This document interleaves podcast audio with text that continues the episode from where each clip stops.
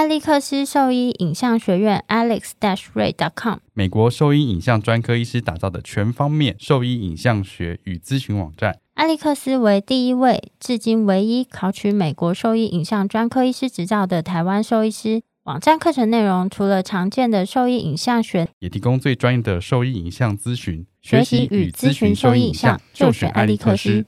狗狗、猫猫防护跳蚤壁虱新选择：礼蓝灵藻虱 Seresto，对付跳蚤壁虱长达八个月的保护。一秒圈上，零叮咬，没有空窗期，不怕水，也没有异味。搭配新界爽滴剂，有效预防新丝虫及其他内寄生虫。三十种内忧外患一网打尽，简单点药，洗澡后立即滴。即日起至八月三十一号，购买礼蓝灵藻虱 Seresto 或新界爽，就可登录抽 iPhone 十三。活动详情请上脸书搜寻台湾李兰动保。礼蓝灵藻丝加新界爽，让狗狗猫猫的防虫新生活可圈可点。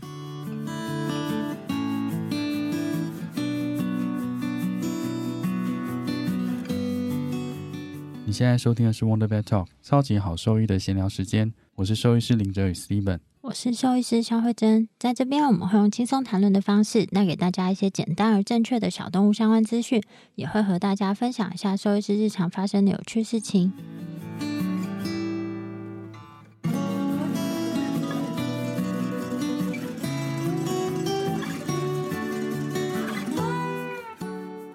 今天很荣幸的邀请到了会让大家肢体充满感觉的徐丽玲徐医师，张夫人张太太，会思考的狗行为兽医团队的徐医师，欢迎欢迎。我我可以不要说那是我的 title 吗？你说好的，你你说好，我才这样讲的。哎、欸，他是不好意思拒绝你，好不好？不然他怎样？我不要。那我们这一集就来聊一下犬猫的攻击行为好了，好，你就直接切入主题喽。对啊，因为就行为来说，狗狗的攻击行为是会怎么样去解读呢？好，这个如果你要比较有逻辑的讲话，那大概就是课本上的讲法。我想听。那它其实有很多各个每个人分类系统可能不太一样了，嗯，就是你知道像这种事情都会这个学者他是这样分，那个学者是那样分。那我 follow 的那个系统的话，比较 rough 的可能会分成三种，然后一个是竞争型的，那就大概是比如说想要抢什么东西，或者是想要回避什么东西。那第二个的话就是狩猎跟 herding herding 那个牧羊，是，对对对，就是跟打猎相关的事情。然后第三个就是在玩，在玩看起来会很像在攻击。那我觉得其实一般大家比较在讨论的攻击行为，大概就是第一种，就是竞争型的，嗯，就是这一种也是大家会觉得比较在意的。然后。他的情绪是比较负面的，像这样的攻击行为。那如果是像这样攻击行为的话，他大概就是可能当下他第一个就是受到威胁，或者是他有什么东西，他是觉得是一定会需要保护，或者是需要驱赶你的。那就是可能你看看当下那个情境嘛，对，那个情境是什么东西，他在那个他在意的那个是什么东西，嗯。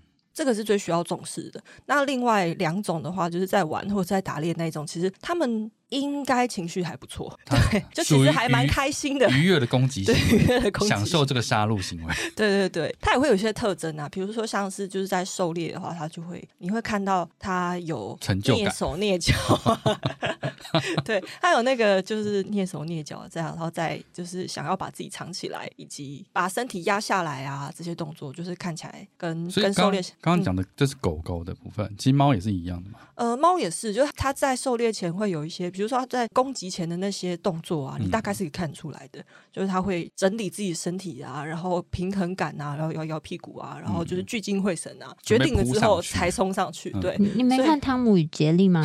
那只猫啊，那只猫就是会有刚刚、那个、被打的很惨啊。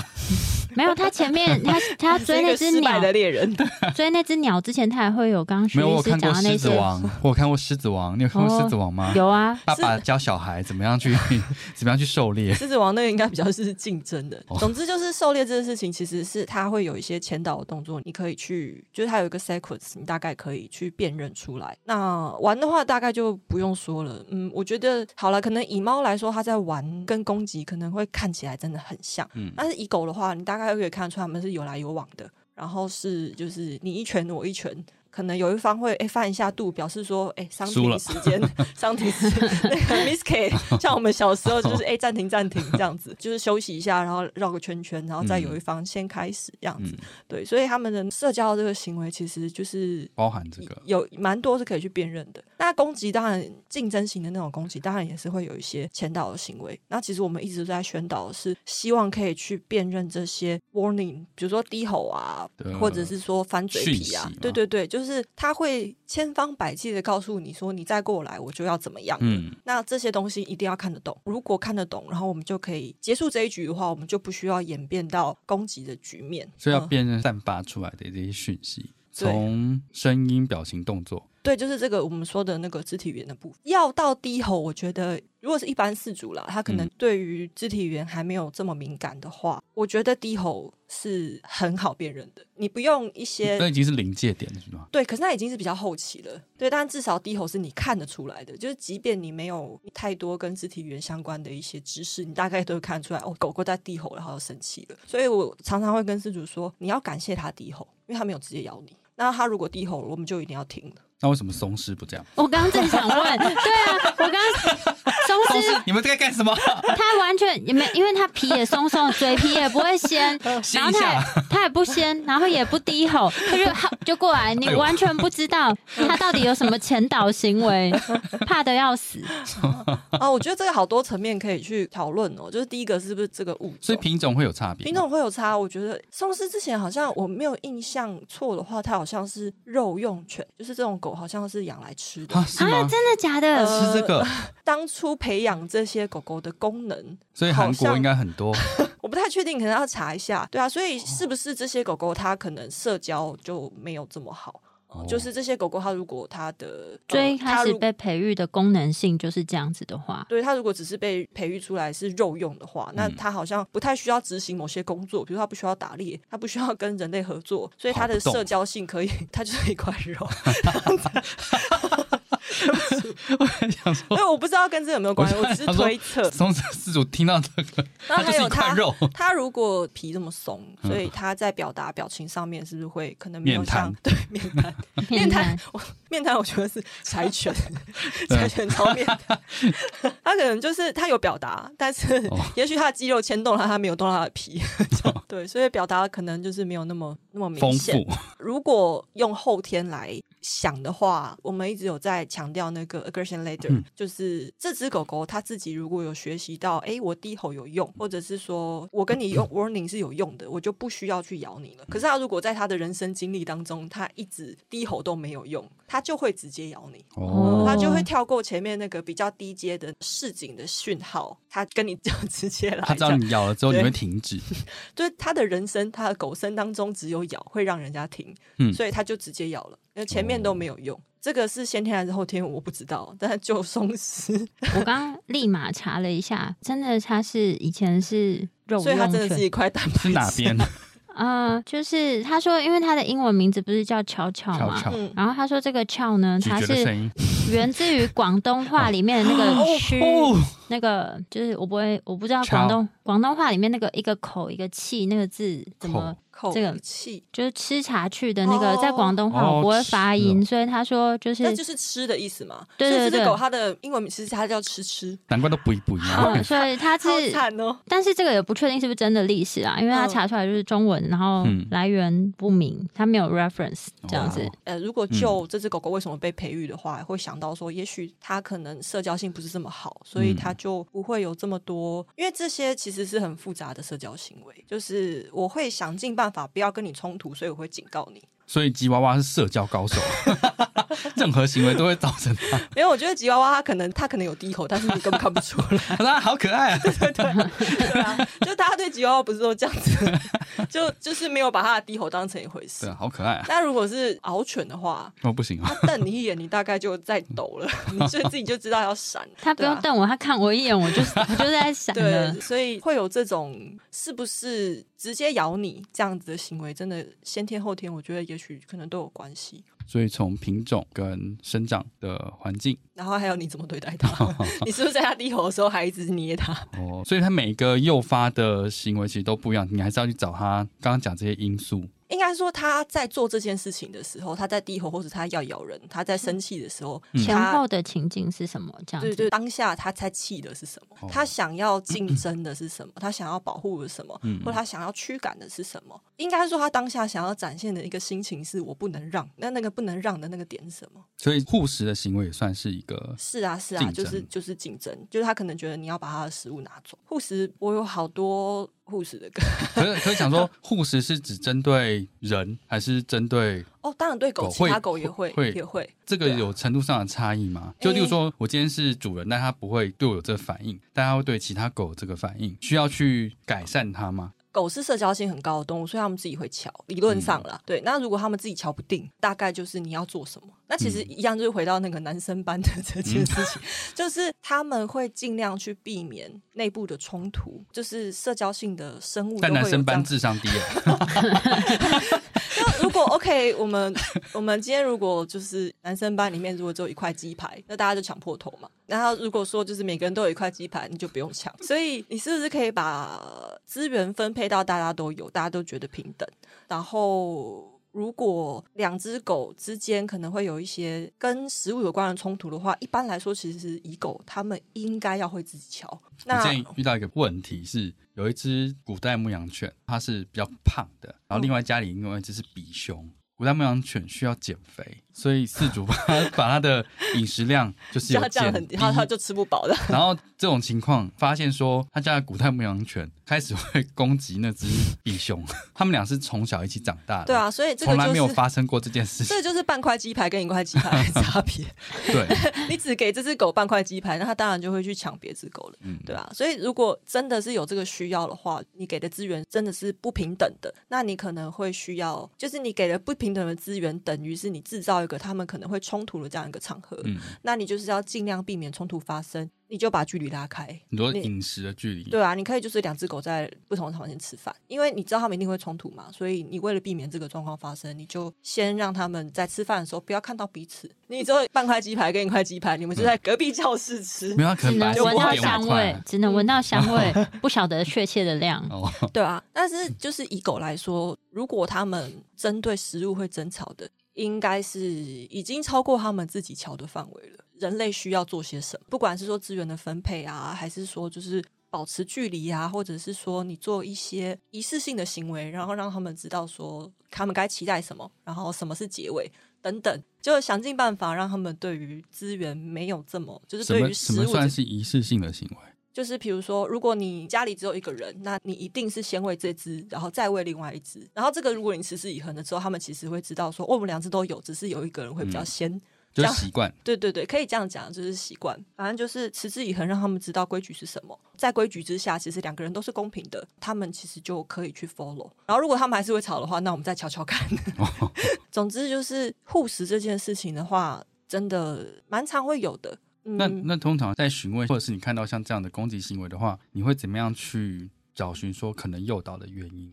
哦，我会分，我觉得比较大两个面向哈，嗯、一个是它的背景压力值，就是这只狗最近心情不好，所以它动不动就可能会生气，所以它其实会有一些生理上的问题吗？有可能，当然有可能，嗯、对啊，但是可能像是 history 部分，包括说它最近是不是换环境。或者说他家里是不是跟他比较亲近的人最近改变作息等等，所以他可能有一些适应不良的问题，或者是说最近是不是在放鞭炮？哦，就有声声响。对啊，所以可能不是那个当下的事件，但是他最近压力大，嗯、所以最近心情不好，所以他的生气点会比较低。那这个是背景值，所以我们会问一轮，就是最近他。怎么样？就是生活形态上面有什么不一样的地方？那另外的部分就是那个事件，他生气的事件是什么点？他在意的是，比如说，大概往几个方向啊，就是食物是一个最容易的，还有是被窝嘛，空，对对对，睡觉的地方也是。嗯、我觉得空间也是他们会很在意，但是会人好像不太接受狗可以有自己的空间。应该是说，如果我跟你今天距离是这样，那你靠近我，我不想让你靠近，我一定揍你啊！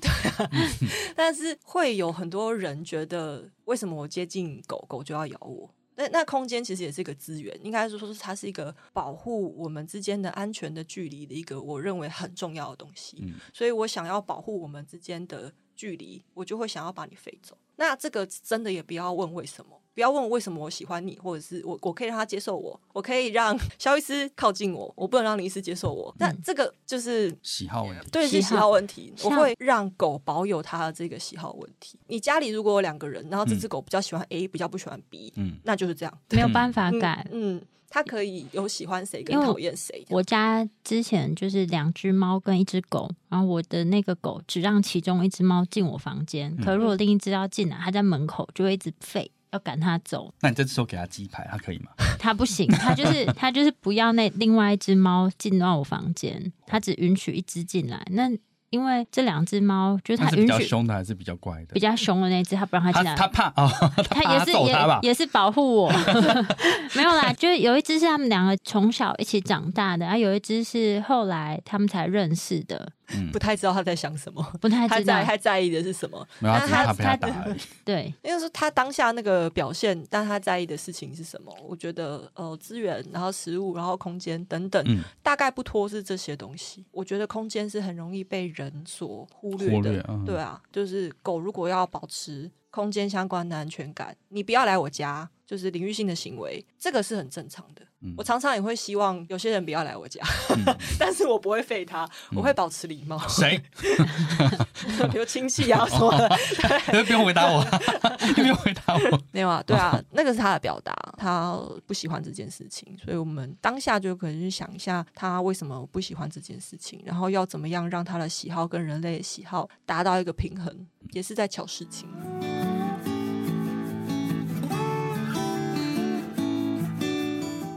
我是会思考的狗，小动物行为兽医师许丽宁。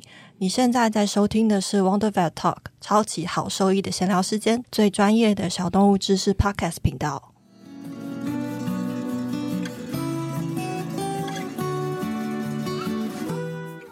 所以猫也是一样，就就差不多。对，食物跟空间，我觉得在空间这件事情上面，可能比狗还要再更明显一些。嗯所以他们会很需要很多的躲藏处，然后会会需要一些就是可以至高望远的地方。对啊，你看像养猫的主人，他们会很注重这件事情，但养狗好像比较没有去思考到说他们需要有一个空间的感觉。嗯嗯。有一个空间的安全感，我们会用核心领域来称呼这个东西。我现在其实我蛮常会跟饲主讨论这个东西的。核心领域可以跟我们解释一下，我们我们不懂，一无所知。嗯，我会我会把它解释成像是就是青少年的房间的这样的概念。那狗是社交性很高的动物，没错。可是它其实，在跟你相处的时候，或者是在家里，它可能还是会有一些想要回避的东西。就它跟你关系很好，然后它容忍你的百般事情，但是它有时候还是会生你气。那它会需要有一个空间让它进去喘口气，就像是你青少年跟你爸妈生气的时候，你会甩门回房间这样的一个概念。你只要有一个地方可以让你撤退，其实你当下就不需要跟他冲突，其实就可以去避免很多一些冲突的场合。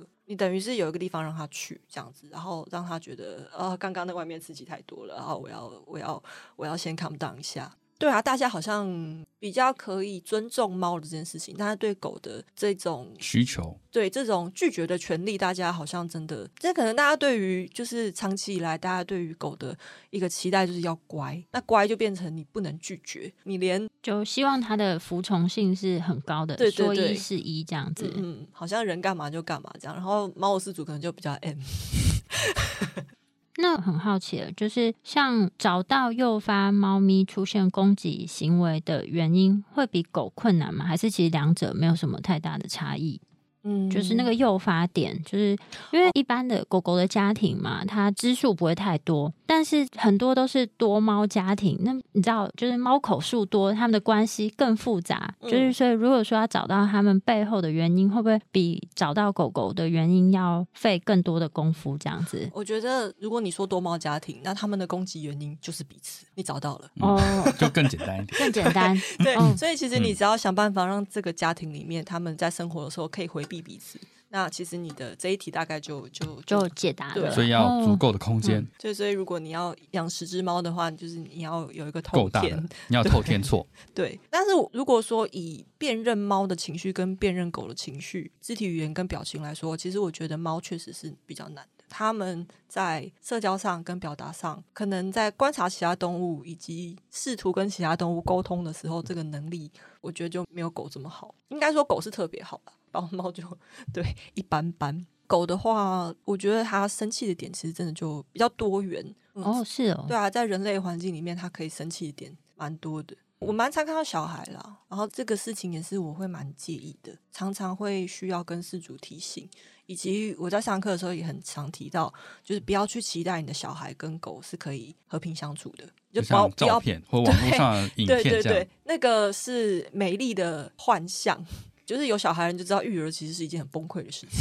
然后你在网络上看到那个美丽的育儿照片，那其实也是一个幻想。然后狗跟小孩在一起，其实就是会去需要管理的，不能期待他们把它放在一起就会变成兄弟姐妹。攻击小孩这个事件，我会蛮介意的。然后其他容易在家庭里会有的攻击事件。应该是说，其实可能每个家庭都有每个家庭的状况，呃，可能跟这个人对待狗的态度，比如说，就是你会去抱狗，嗯，那他为了拒绝你就会咬你，他没有，他没有咬我，他只是尖叫，哎，那他算客气了，尖叫，对，他咬不到我，因为我是保定他，他咬不到我，他给你最后的最最后的那个最后的 warning。对，那我想要问一下，是刻意诱发攻击行为的这件事情。因为像怎么说，攻击犬它是正常的。你说刻意刻意诱发，你说是狩猎吗？狩猎，或是像有些警犬不是会有这种训练吗？呃，那个状况我觉得不是一般人会遇到的状况，因为你特别，它当然有这个表现跟这个天性。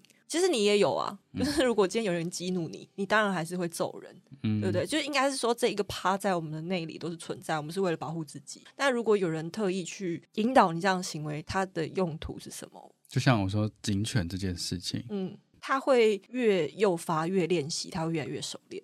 嗯，我们常常说行为问题，第一个我们要去避免它发生，所以要把它的刺激物拿掉，因为它每次在发生，每次在执行这个行为的时候，其实都是一个练习，它会让下次的这个行为出现变得更加容易。所以确实是在你可能一开始，比如说训练警犬，它一开始在攻击的时候，你可能会需要比较多的刺激，让它做这件事情。然后后来它就变得很容易，就像但这个是一个就像杀人一样，这个是一个合合乎常规的一个训练。这个当然不是啊，可是可是它是工作犬啊。对啊，就像我回到一开始讲的事情是，你为什么要让它这样做？你的原因是什么？那如果它是工作犬，那我觉得我可以理解，它是。不小心天选之狗被执行这个，嗯、可是我们一般的家犬，我们不会希望它去执行这件事情。攻击这件事情，对啊，我们它如果每次攻他攻击，除非他是斗犬，哦、或者是之类的，对啊。嗯，那我有一个问题，在前几年就有一些事件，嗯、呃，就是那种爱妈喂养的。浪猫们，因为你知道地区性都会有一些这个区域的那种浪猫，嗯、那有发生过好多起，就是说有人特意训练狗狗去攻击这些猫咪，嗯、所以导致这个区域的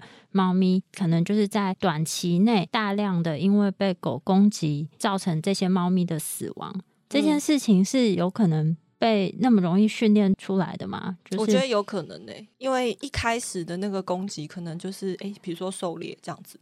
那如果是这样的话，那就是天性，天性可能不太需要任何的学习。嗯、如果是借由训练产生的攻击的话，那他可能会需要，比如说你一开始给他这个情境，然后他可能会想说，这个东西出现了，我要怎么办？想办法让他做出攻击的行为。所以他在这个情境，他有各种行为的选项当中，他选择了攻击，然后他发现他攻击的。这个行为是被允许的，以及得到好的后果的，嗯、所以他以后遇到相似的状况，他就会攻击。例如说，要看到猫，然后他可能一开始想说，我现在要闪，还是要怎样，哦、还是就是我我还是会去找主人。因为我们现在的做法是这样啦，就是如果说他的天性不是他的那个狩猎的天性不是这么的强烈的话，他看到什么东西想要冲过去，我们还可以把它 recall 回来。嗯，我们现在做法是这样，他如果。理性还在，然后还有在思考，以及还有选择的能力的话，嗯，我们是鼓励他不要做这个行为。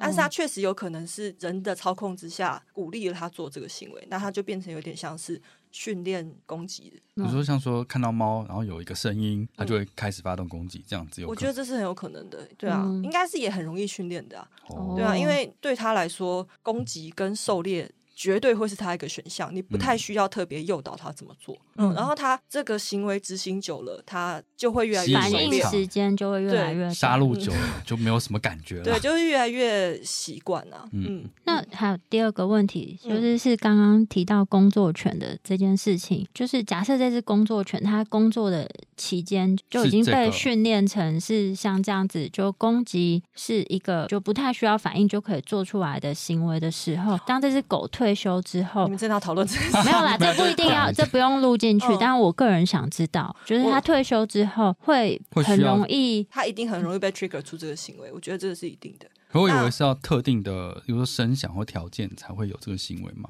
还是一般只要它不爽啊，就会有这个行为出来？因为这个我觉得不太适合播出来，因为就会影响到他们的未来的出路。嗯嗯、可是这现实面不是吗？应该是说，如果我们其实大部分的行为都是习惯，嗯、然后如果说他这个习惯是他这个动作很常被执行，那在神经内分泌层面，就是他这个回路是被增强，然后是很通畅的一个回路，嗯、所以他不知道怎么办的时候，他可能就是走这个回路，嗯、然后他就是用这个行为来去对应有可能相关的状况。他其实就像骑脚踏车一样，他会越做越熟练，嗯、然后以后可能执行这个行为的那个抑制自己的点，可能就越来越低，这样子。所以以工作权而言呢、啊，他们确实是。我觉得回到一般家庭风险蛮大的，这类型的工作权，对啊，你有印象？其实我们那时候有开会说，就是国外的工作权退役的机制，嗯，很难，很多就是都安掉。然后那时候我查的资料是所有工作权哦，所以它可能就是包括像是侦报权啊，或者是那种就是以嗅闻工作相关的那些狗狗。那如果是以攻击为工作内容的狗狗的话，我觉得大概很难出去。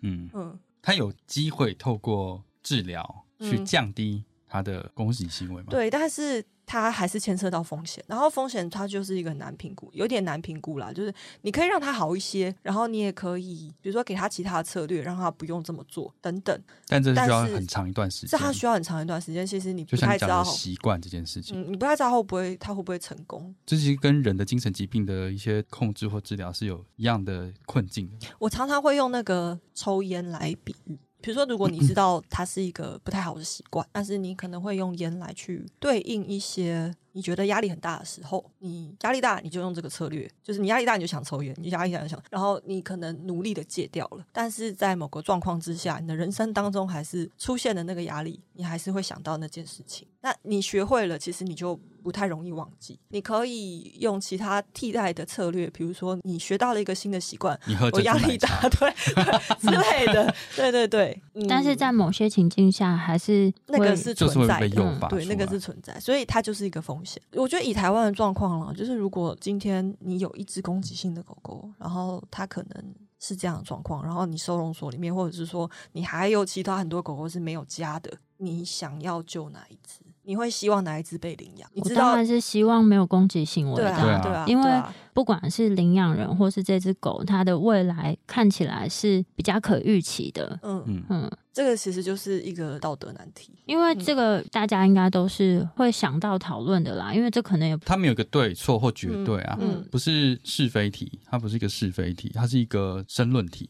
这样就是牵扯到，因为刚刚讲到工作权这件事情，因为它就本来就是已经是攻击行为是很容易被诱发出来的。嗯、我之前只是放食物给他，啊，嘿，好像太少，我要加过去就被咬了。嗯，这样子是不行的。就是我们这边的攻击权的个案啊，其实有一个蛮有趣的现象，它大概会有半年会再咬人一次。半年，就是你做了各种各式各样的那个生活上的调整啊，嗯、等等，然后你觉得，哎，你把它容易生气的点都已经避免掉了，你还是偶尔会有这个事件。然后其实我们有在讨论说，也许是其实也跟呃事主松懈有关。因为他不能一直都这么严格的执行你跟他说的事情。那你喂他的时候，你要怎样怎样哦？你先把它带到哪里哦？然后什么东西放下来哦？什么什么？那他那会很麻烦。那那个执行久了，他其实一定会松懈。然后松懈的时候，这只狗它就是又被 trigger 了。等于说，其实攻击行为这件事情啊，它是不会痊愈的。它不会说做到它已经两年没咬人，它以后就不会咬人。不会，他在那个相关的事件，然后以及他觉得呃很恐怖，然后压力很大，或者是说你是不是要来，就是有威胁性的时候，他可能还是会执行这样的行为。就是对饲主来说，确实是像这些问题，我们都会希望他一开始就不要学会，他一开始就就是这些行为问题都是你最好都是预防。那一旦发生了，其实你后面其实都是怎么去 manage 它，你没有办法让它神奇的消失。那药物对这些行为会有任何帮助吗？药物的话，其实看。几种诶，就是如果我真的觉得他当下是，比如说那个刺激的东西是你没有办法不让他看到，那个东西就很讨厌，嗯、但是他在环境就是会出现的，比如说像是声响，哦，对啊，就是要么就是在打雷，然后打雷的时候，这只狗它的精神就是会很紧绷。你没有办法让他不听到，你已经各种就是气密窗啊或干嘛的，对，你已经做了各式各样的环境管理，但是他还是听得到的话，那在这个状况之下，也许可能我就是会给一些，比如说镇静的东西，嗯嗯，就是让他呛一下，让他听到，可是就对于刺激的反应变得比较迟钝，这样子吗？嗯，对，就是可能就甚至就是有点就是进入昏睡的状态，他可能听得到，他没有那么大的反应。嗯，那另外的话，还有一些像是有点类似阻断肾上腺素，阻断交感神经的那一种，就是我听到这个东西，我还是有感觉到，但是我没有这么强烈的那个，就是血压飙高啊，或者是说就是战鱼头的那个反应这样子。嗯嗯、那阻断了他的生理反应，你也会觉得说，哎、欸，我看到这个东西，但是我没有像过去感觉这么激烈，那就可以有机会是你用平静的反应去复写你过去很恐惧或者是很激动的那个反应，大概是分这两种，看状况使用。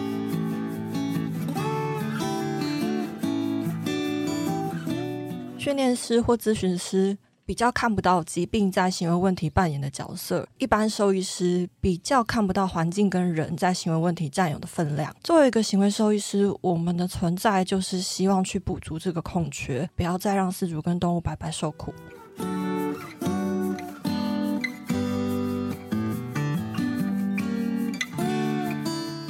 你问啊，这个这么强烈的话，你问，就是像这样子，刚刚讲的，从工作犬，或者是我们今天在流浪动物里面，真的有这么强烈攻击行为的狗狗，完全没有办法进入家庭的情况的话，嗯、其实它未来其实根本没有任何去处，这个它没有未来，老实说，它没有未来可言了。对啊，这样的情况下，它的最好的去处其实是收容所。嗯，就是收容所，就是在我看来，它在社会中这样会有一个这样子的机制，是你去容留这些不容于社会的狗，就像你会有监狱去容留这些不容于社会的人，嗯，一样。对，但是我觉得它牵涉到台湾的收容所是失机能的，所以我们不希望这件事情是你可以做，但是你知道台湾收容所是什么样子，所以你也不会希望把狗狗送进收容所，那等于是哎，它好像没有地方可以去。对啊。那我想问一下，像这样子的狗啊，就是在国外，他们如果没有办法进收容所的情况下，会嗯会进行安乐死吗？哦，他们安的标准比台湾宽松太多了。嗯、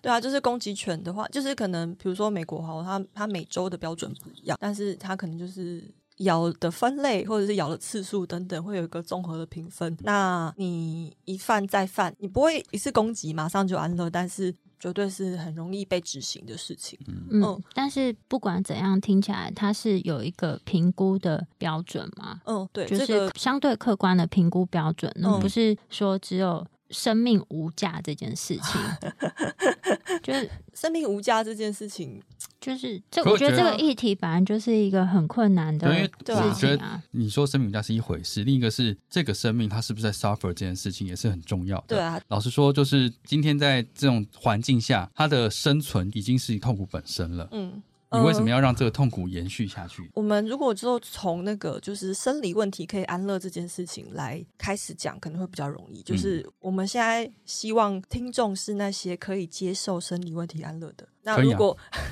有人是不行的，有人是真的怎么样都不行，那种我觉得其实就我觉得就是很难跟没有，我觉得那种就是你自己的心灵不够强大，你没有办法帮你的动物做任何选择。你现在看着它痛苦死亡，那你的心里会比较安心，那你就这样做。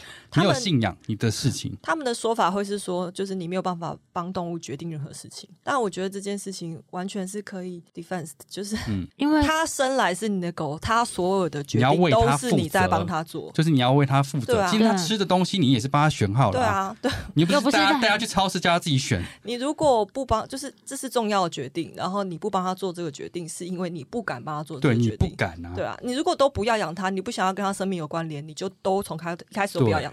你开始养他之后，所有的决定都是你，你就要负责到底。对啊，对，这个会不会太好笑？不会，不会，我就是这么说的。我觉得这也是大家没有看清的一点。他觉得有一些决定他要做，有一些决定他不想做，或是他不愿意做。嗯、可是他就说我没有资格帮他做。但是其实就像刚刚你们两个提到的，就是从你带他回家的这一刻开始，他所有的事情都是你在帮他做决定的。对啊，吃喝拉撒，我今天在哪里上厕所也是你帮他做决定的啊。嗯、啊，所以说我没有。资格决定他的生死这件事情，我觉得是蛮不负责任的，蛮回避的。对啊。那我们先假设生理问题是可以安乐好了，嗯，那为什么心理问题不能安乐呢？就是它其实是一个，我我们现在已经慢慢可以接受它就是一个疾病嘛，就是它在可能在就是神经的层面，它也许牵涉到一些像是就是有点像内分泌的一些神经传导物质等等的，嗯，那它已经是一个疾病，它在痛苦的时候，它在焦虑，它在 suffer 的时候，可能是你看不到的，然后它也没有办法被测量，但它不代表不存在，只是说它真的在诊断上可能就是比较困难。可是它必须是一个开放的选项。嗯，我们还是要讨论一下，并不是说他的焦虑跟痛苦你看不到，所以它不存在。然后也并不是说我们就强迫你只有安乐这个选项，但是是希望你们也可以接受这个选项是存在的。对，这样子。对啊，只要可以搬上桌面上来讨论，然后呃，我觉得都是一些好事啊。你们应该要收工了吧？差不多。那我们想请徐医师最后分享一下，就是在你从事这个行业里面，就是你印象最深刻的这个行为行为的一些案例，讲一个好了，一个讲一个，不管是好的话，就是你现在要讲想到最深刻的一个。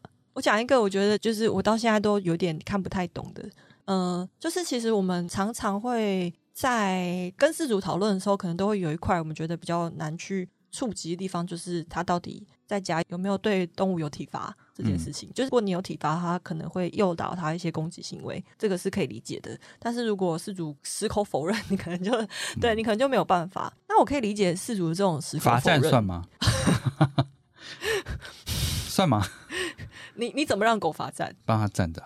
那他如果坐下，你怎么办？再把他站回去啊？那你比较累吧？再惩罚你还惩罚他？那就一直把他拉回去。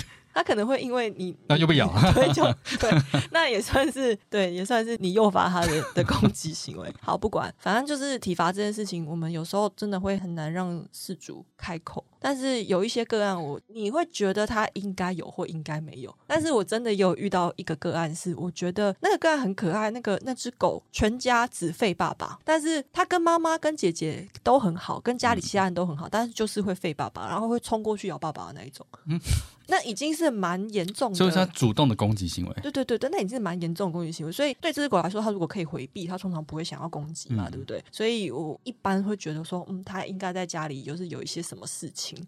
讲，然后没有告诉我，嗯、但是我觉得那个个案，那个爸爸真的没有，嗯、我觉得我感觉出来他真的没有，然后他就是很真诚，他就是一副很无害的样子，嗯、我就觉得这个爸爸没有，你看那种悬疑片里面凶手都是那个最无害的那个、啊，我觉得可能就是会有这些情境，让我们不太知道真相到底是什么。嗯、对，那总之就是好，因为其实这只狗它也是中途的，嗯、所以它也许是真的过去对于中年男哦，哦，我要说，我觉得很有趣的事情是，很多狗狗他们。对于人的那种社交的偏好性啊，他可能比如喜欢女生，然后喜欢怎样的人，嗯、但是他们真的很多会不喜欢中年男子。嗯、你这样充满歧视的言论，我要把这边剪掉。不行，这一定要 上啊！我把这边剪掉。这是我的观察。对啊，我觉得这是很有趣。然后反正。就是这个狗狗过去在进入这个家庭之前，也许有一些跟记忆相关的一些事件，会引发他觉得长得这个样子的人可能有，有威胁性。对对对对，所以他做了这个反应。这个个案很可爱，因为爸爸他很努力要帮这只狗，然后他也在就是环境管理上面做了很多配合。比如说，我们会希望这只狗狗去散步回来，然后我们希望爸爸进房间。那一般的，你知道，就是华人的家庭的爸爸哪有这么？就是狗进来就跟我为什么要配合他？对，他说我养的狗哎，对不对？嗯、但他真的是可以为了这只狗做很多配合，但是狗还是很讨厌他。嗯、对，有慢慢慢慢变得比较好，需要时间，因为他要他要习惯嘛。对，等他习惯，还没有看得出爸爸的诚意，所以没有说明他八年的时间都是这个样子。他往后八年时间慢慢去习惯这件事情。这个个案呢，要把它在家里整理到狗不会咬爸爸，其实并不难。嗯，就是你把他们在生活当中错开，其实就可以了。呃，可是像爸爸很伤心，养了狗就希望就是有，我就是觉得家庭成员的感觉，嗯，但他们变得就是无互动的室友，这样子太哀伤了，对啊，就是 就把它当成叛逆的孩子就好了，就像这样，这样我觉得其实蛮可爱的。叛逆的孩子还会开口要钱啊，这时候就会有互动，狗不会，狗不会跟你要食物，是吗？他有食物他也不会过来。不会，真的哦。我想一下，我没有哦，我好像有做过这样的建议，但是这个建议练习了一段时间之后，我发现在这个个案就没有什么呃，没有没有没有没有什么进步。对，我觉得那就不要做了。哦、那我们就是、哦、这只狗狗看到爸爸拿食物过来，还是先废包再说。那爸爸戴假发呢？你不要做这种没有建设性、荒谬的建议，这不可能长期执行吧？爸爸化妆戴假发，嗯、或者爸爸留长头发，你知道这这样会让这只狗很 confused，对 confused，而且怎么了？confused 的时候还是先废包再说。好。就我觉得这是一个可爱的例子，就是不要让大家觉得说行为问题都这么嗯沉重。应该说，其实我们改变爸爸的心情，就是爸爸他觉得无辜嘛，就觉得我对这只狗也没怎样，我也很想跟他当好朋友。为什么全家他只讨厌我？但是我们就是稍微改变一下他的心态，就觉得说，哦，他可能是过去我我没有关落音了，我也没有天眼，但是我猜想，也许他在就是进入你家前，他可能有一些不好的不好，不好的经验，然后他刚好长得像你。对，那我觉得就是我爸爸可以接受，那其实他们就可以生活在一起。嗯嗯。